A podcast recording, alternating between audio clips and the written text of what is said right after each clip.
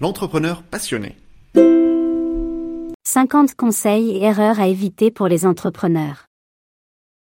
Conseils, erreurs à éviter, retour d'expérience extrait de notre livre disponible sur Amazon à 29 euros. En cliquant sur le lien ci-dessous, vous l'obtenez gratuitement. Conseil 41. Pourquoi un client pourrait-il vous recommander?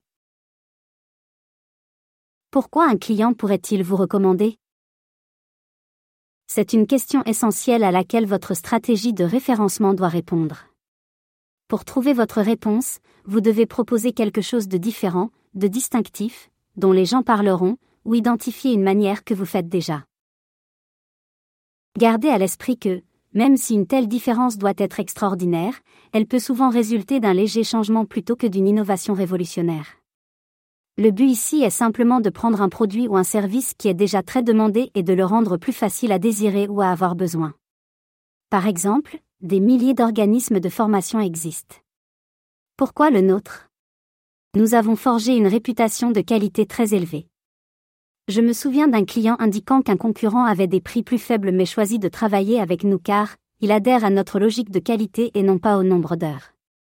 Cela ne signifie pas qu'il faut se reposer sur ses lauriers. Loin de là. Pour créer une vraie différence avec vos clients, vous devez innover en faisant les choses différemment sur un marché éprouvé ou en simplifiant le produit que vous proposez déjà. Par exemple, une pizzeria en Californie a choisi une stratégie de différenciation complètement distinctive des autres. Contrairement aux pizzerias normales, classiques, elle ne propose qu'un seul type de pizza chaque jour de la semaine. Ce menu fixe réduit considérablement les coûts et permet à l'entreprise d'utiliser des ingrédients végétariens de meilleure qualité.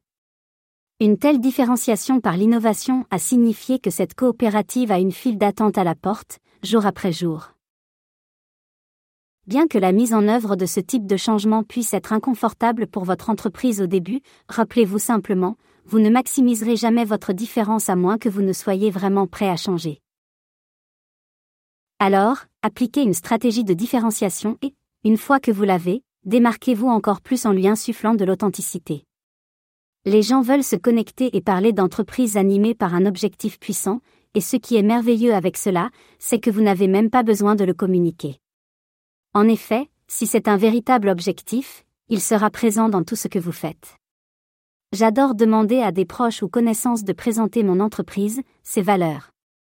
Leurs mots sont importants. S'ils n'ont pas compris ce que vous faites, vos valeurs, votre feu sacré, retravaillez en profondeur vos messages.